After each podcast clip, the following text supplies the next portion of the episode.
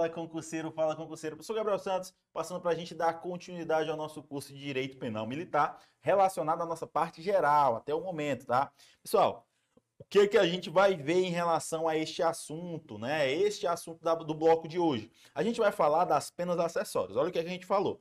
A gente já viu as penas principais, a gente já viu o livramento condicional, a suspensão condicional da pena, beleza? E agora a gente vai ver as penas acessórias, tranquilo? A perda da função pública, a indignidade voltada para o oficialato, beleza? Tudo isso a gente vai ver relacionado às nossas penas acessórias. A questão voltada para a exclusão das Forças Armadas, tudo isso a gente vê aqui dentro do nosso artigo 98. E também vamos ver dentro desse bloco os efeitos da condenação. Mas antes, a gente vai fazer aquele, é, aquela revisão rápida, aquela revisão básica de tudo que a gente já viu até agora, ou é, pelo menos, né, dos principais pontos que a gente viu até o momento. Tranquilo? Vem comigo pro quadro aqui e a gente vai fazer uma revisão de um assunto, de um quadrinho que eu não quero que você esqueça nunca, que é a parte relacionada ao crime. É a parte relacionada ao crime. Professor, você vai passar de novo aquele quadrinho? Vou. Sabe por quê? Porque quanto mais eu repito, mais entra na sua mente. Se vier na sua prova, você não erra. Olha aqui, ó. Olha a situação aqui. A gente vai lembrar do bizuzinho do PAC. Professor, não aguento mais. Que bom, é sinal que já vai estar tá massificado na sua mente. Se vier em questão, você vai acertar. A gente tem o fato típico. Isso daqui, pessoal, é a nossa teoria do crime. Eu tenho que ter uma, um somatório de fato típico anti-jurídico. Isso aqui é só revisão, tá? A gente já viu isso. E culpável. Fato típico, antijurídico e culpável. Fato típico, eu tenho uma figura, eu tenho uma figura da corrente. Professor corrente, que diabo é corrente? Olha aqui o bizuzinho para você, ó. Corrente rente. Eu tenho a conduta, conduta que nós já vimos, artigo 33, conduta relacionado ao dolo, dolo e culpa. Eu tenho resultado, eu tenho resultado, eu tenho nexo causal e eu tenho a tipicidade. Eu tenho resultado, eu tenho nexo causal e eu tenho a tipicidade. Professor, antijuridicidade, eu lembro de quê? Eu lembro do bizuzinho do ele é. Professor, ele é o quê? Ele é o que você quiser que ele seja, tá? É só um bizuzinho para você guardar na sua mente. É o bizuzinho do ele é. Professor, o que são esses S? Aí, ó. Eu tenho aqui o meu estado de necessidade.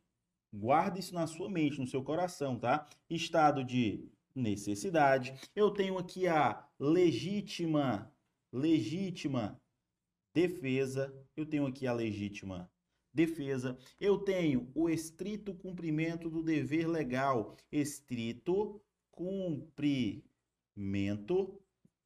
do dever dever legal. Assim como eu tenho o exercício regular, exercício regular, regular do direito. Assim como eu tenho o exercício regular do direito. São os meus casos de antijuridicidade e algumas questões pode trazer como excludentes de ilicitude. Como que as bancas podem chamar isso daqui, professor? Pode chamar de excludente de licitude, excludente, excludente de licitude, ilicitude, excludente, excludente de antijuridicidade, excludente de crime, ou simplesmente discriminantes ou causas discriminantes. Não se assuste vindo uma dessas nomenclaturas na sua prova. Beleza? Professor, e a culpabilidade? A culpabilidade também tem um bizuzinho, mas o bizuzinho é diferente, é o do eco. É o bizu do eco. Professor, Que bizu é esse? Aqui eu tenho também o estado de necessidade, olha que isso daqui, esse fenômeno, tá? Só acontece dentro do direito penal militar, a gente já viu, ó. A gente tem outro tipo de estado de necessidade, estado de necessidade. A gente tem outro tipo de estado de necessidade. Professor, o que é esse estado de necessidade? Esse estado de necessidade aqui é o que a gente chama de estado de necessidade exculpante. É aquele que exclui a culpa. Tudo isso é revisão, a gente já viu isso daqui, tá? Eu tenho uma coação, coação irresistível, irresistível. Eu tenho também a obediência, obediência hierárquica. Eu tenho também a obediência hierárquica. Esse quadrinho aqui, ó, não é para sair de jeito nenhum da sua mente. Beleza? Vamos ver. A conduta está onde, professor? Artigo 33. Isso é um mapa, tá, pessoal? Para você saber onde que você encontra tudo voltado para a teoria do crime. Resultado, a gente estuda dentro da aplicação da lei penal militar, lá na introdução. Nexo causal, artigo 29. Tipicidade é o meu artigo primeiro. Beleza? Estado de necessidade, legítima defesa, estrito cumprimento do dever legal, exercício regular do direito, a minhas causas de é excludente de licitude ou critérios de antijuridicidade eu tô, eu acho, né, presente lá dentro do meu artigo 42. Quando eu falo em relação à culpabilidade, o eco, estado de necessidade exculpante, eu encontro no artigo 39. E quando eu falo em relação à coação irresistível e obediência hierárquica, eu acho dentro do artigo 38. 38. Guarda isso daqui no coração de vocês, guarda esse quadrinho, porque é uma revisão importantíssima. Você guardando isso daqui, a banca perguntando sobre qualquer uma dessas situações aqui, você consegue puxar na mente, tá? O que é a conduta, o que é o nexo causal, como que eu vou responder cada questão. Tá tudo dentro desse quadrinho aqui, que é a nossa árvorezinha da teoria do crime, beleza? Vamos falar agora sobre a aula ou bloco relacionado a a esse daqui de agora, né? Esse bloco de agora que a gente vai falar das penas acessórias. Olha aí na sua tela, olha na sua tela aí o que é, como que a gente vai começar falando das penas acessórias. São penas acessórias: perda do posto da patente, a indignidade para oficialato, a incompatibilidade com o oficialato. O professor tem diferença em dignidade e incompatibilidade? Tem, a gente vai ver já já. A exclusão das forças armadas, aqui eu vou colocar um asterisco, tá? Já já eu digo por quê. Perda da função pública, ainda que eletiva, inabilitação para exercício da função pública, suspensão do pátrio poder, tutela ou curatela, que é aquele poder familiar, beleza? Quando eu falo em relação a essa suspensão aqui do poder pátrio, ó, aqui eu estou falando da suspensão relacionada ao poder familiar, beleza? Suspensão relacionada ao poder familiar. A suspensão dos direitos políticos. Professor, a gente vai começar estudando o quê? Perda do posto da patente, o nosso artigo 99. A perda do posto de patente resulta da condenação à pena privativa de liberdade por tempo superior a dois anos. E importa a perda das condenações. Já vou adiantando para você que quando eu falo em relação à perda do posto da patente, ó, quando eu falo em penas privativas de liberdade por tempo superior a dois anos, a gente já sabe que exclui, exclui o sursis. Professor, exclui o sursis? Sim, que diabo é sursis, professor? A gente já viu, tá?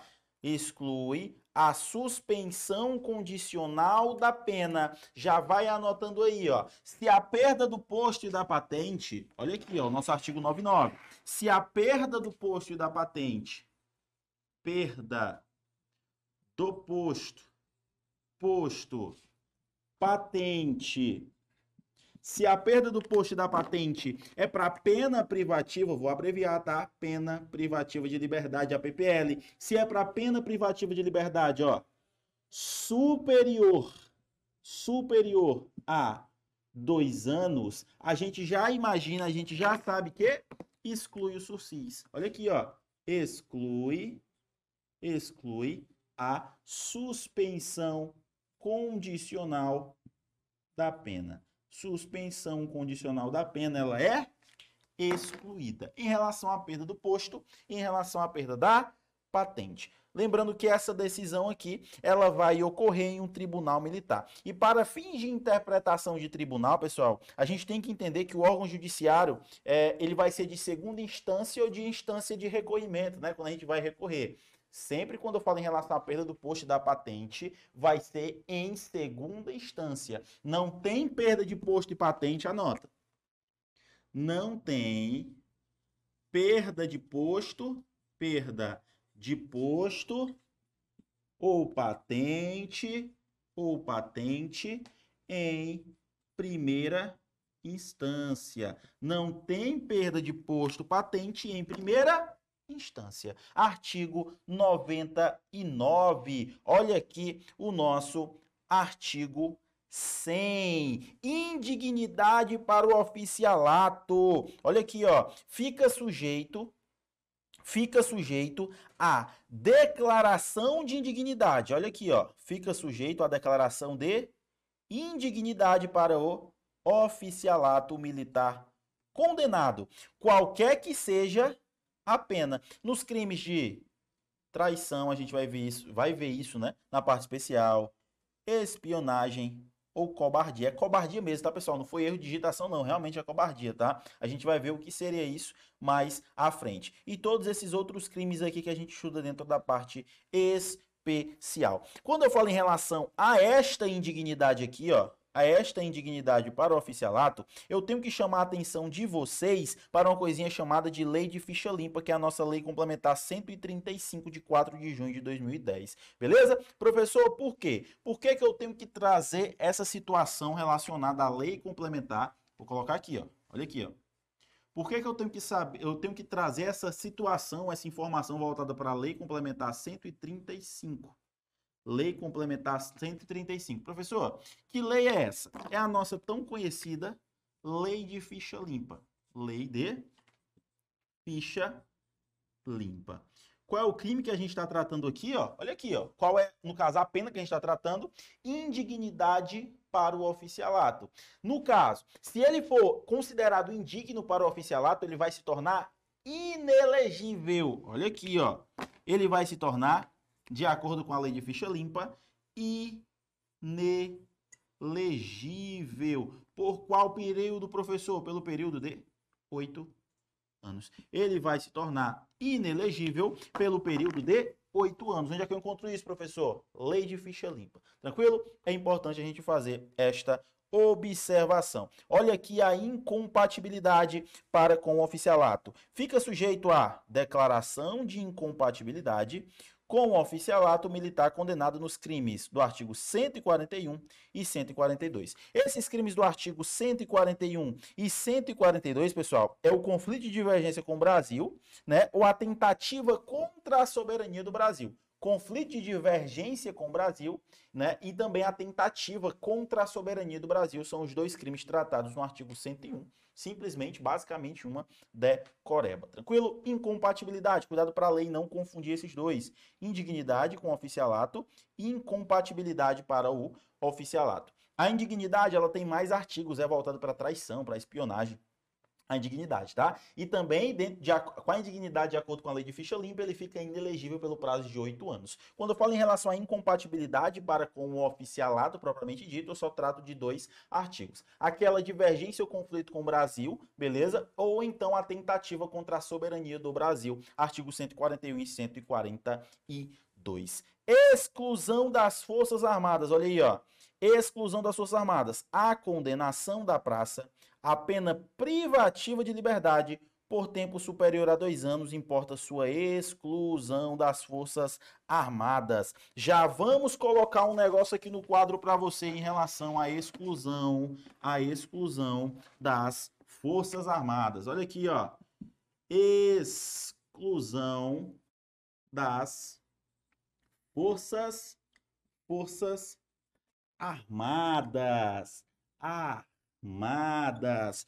Exclusão das Forças Armadas. A exclusão das Forças Armadas só vale para a praça. Professor, sério, sério. Somente para praças. Exclusão das Forças Armadas. Essa pena acessória aqui só vale para quê?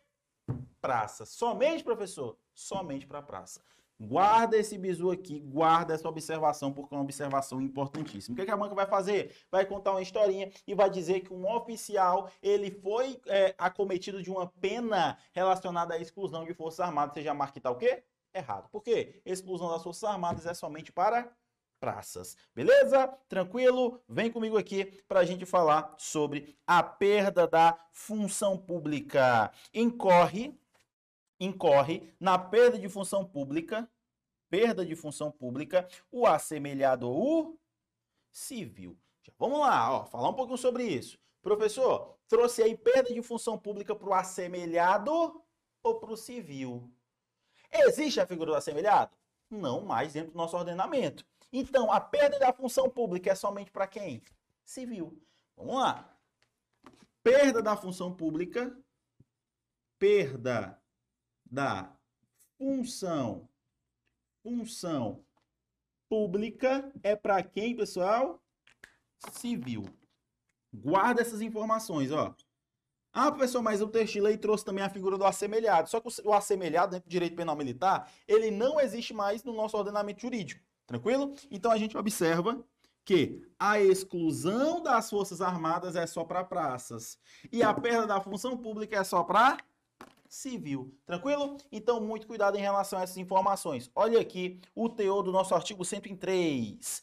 Olha o inciso 1. Condenado a pena privativa de liberdade por crime cometido com abuso de poder ou violação de dever inerente à função pública. É um civil que cometeu um determinado crime militar. É isso? Olha o 2. Condenado por outro crime a pena privativa de liberdade por mais de dois anos. Olha o parágrafo único, o disposto no artigo, estou falando disso daqui, ó, artigo 103, aplica-se ao militar da reserva ou reformado se estiver no exercício da função pública de qualquer natureza. Pessoal, guarda essa informação. Quando eu falo em relação à perda da função pública, é só para o civil. Mas, se eu tiver aqui um militar da inatividade, inatividade, inatividade, esse militar da inatividade, ele pode ser, ele pode ser o militar da reserva, ele pode ser um militar reformado, reserva ou da reforma. Se ele estiver ocupando uma função, ele também pode perder uma função pública. Beleza? Professor, quer dizer que ele estando na inatividade ainda pode perder uma função pública? Pode. Vamos supor que ele esteja na inatividade, esteja na reserva, mas ele esteja ocupando uma função pública. Ele pode ou não pode perder essa função? Pode. Olha aqui, ó.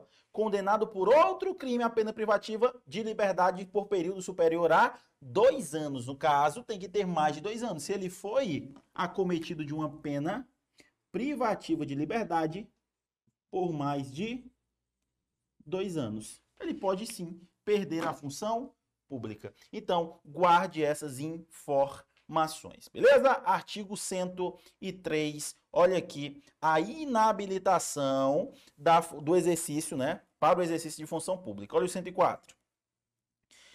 Incorre na inabilitação para o exercício de função pública pelo prazo de 2 até 20 anos, olha o prazo, pelo prazo de 2 até 20 anos.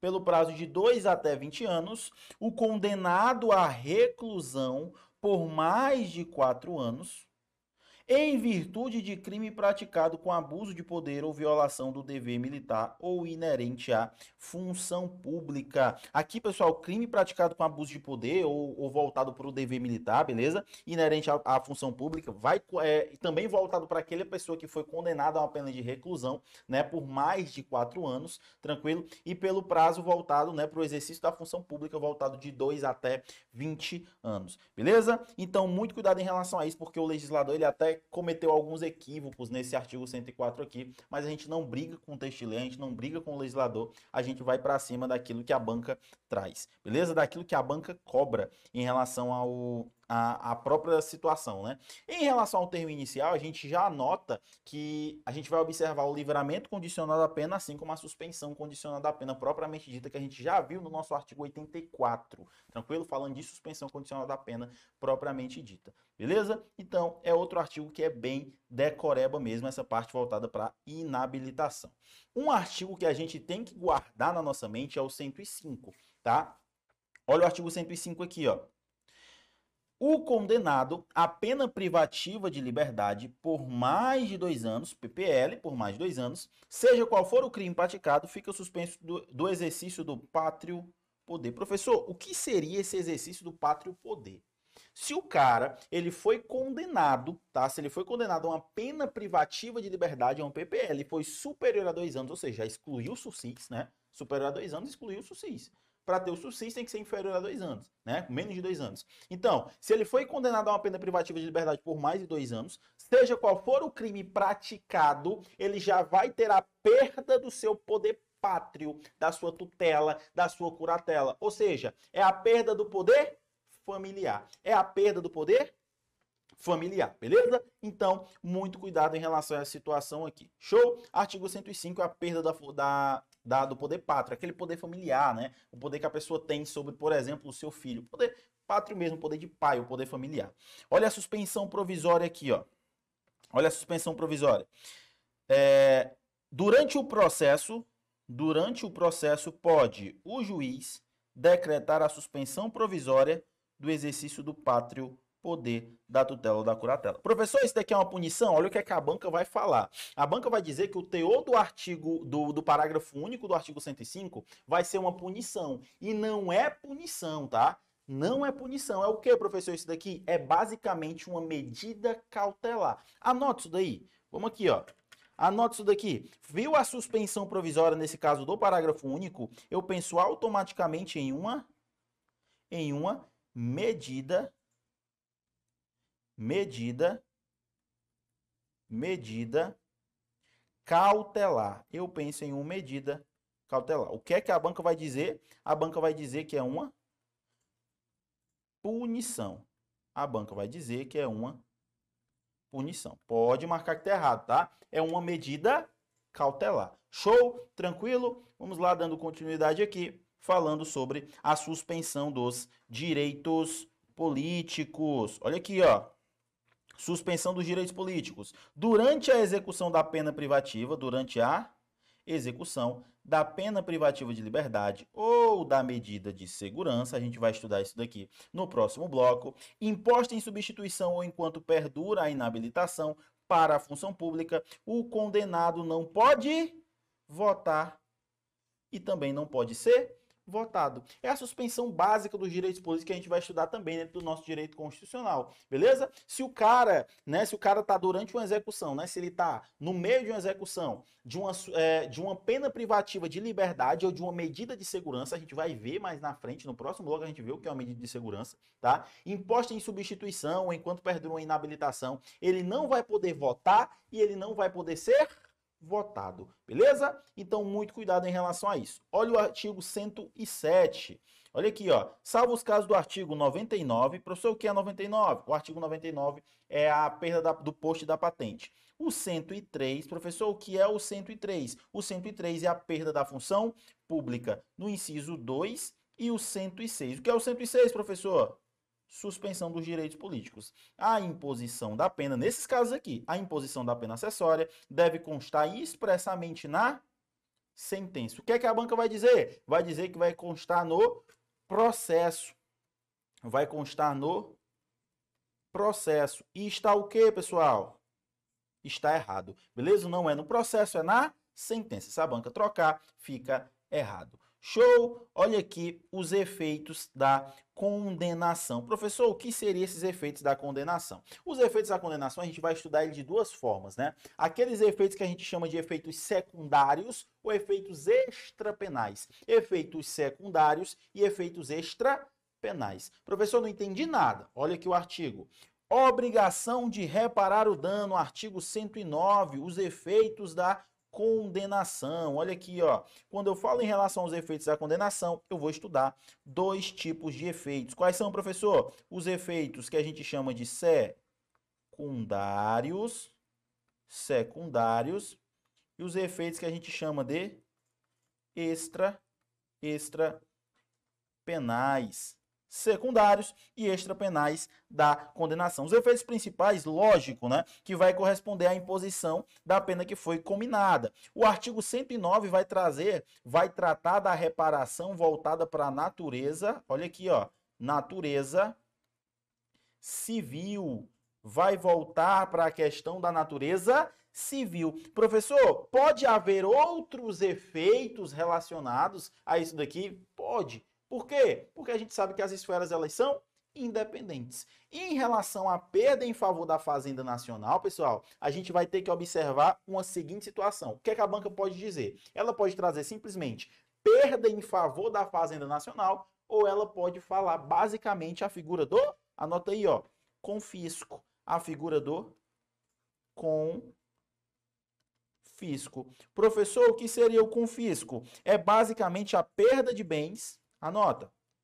É basicamente a perda de bens, de bens para a fazenda a fazenda nacional, para a fazenda nacional. Perda de bens para a fazenda nacional, beleza? Então, muito cuidado com essas situações, porque a banca vai cobrar e você não pode errar. Olha o teu dos artigos, olha aqui, olha o 109. São efeitos da condenação. Tornar certa a obrigação de reparar o dano. Professor, e se não reparar o dano por alguma situação, né? Foi encerrado o processo e ele não reparar o dano? É causa de agravante, a gente já viu isso, tá? É causa de agravante de pena. Se a pessoa estiver em serviço, agravante de pena, beleza? Então são coisas que a gente já viu, mas que acaba se ligando aqui nos outros temas. Olha aqui o inciso 2.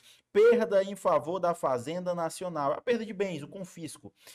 O direito do lesado ou de terceiro de boa-fé dos instrumentos do crime, desde que consistam em coisas cujo fabrico, alienação, uso, porte ou detenção constitua do fato ilícito, a perda dos bens, a perda voltada para os instrumentos do crime propriamente dito, ou até mesmo o produto do crime. Tranquilo? Beleza? Guarda essas informações aí, pois são informações importantíssimas para a sua prova. Não deixa a banca te confundir em relação a nenhuma delas. As penas acessórias e os efeitos da condenação caem pra caramba em prova e você não pode errar de jeito nenhum. Eu já estive no seu lugar, eu sei quanto é difícil. Então, só te peço uma coisa, meu irmão. Não desista, porque vale muito a pena. Eu consegui mudar minha vida por meio do concurso público. Eu quero que você também mude a sua vida. Vejo você no próximo bloco. Valeu. Tchau, tchau.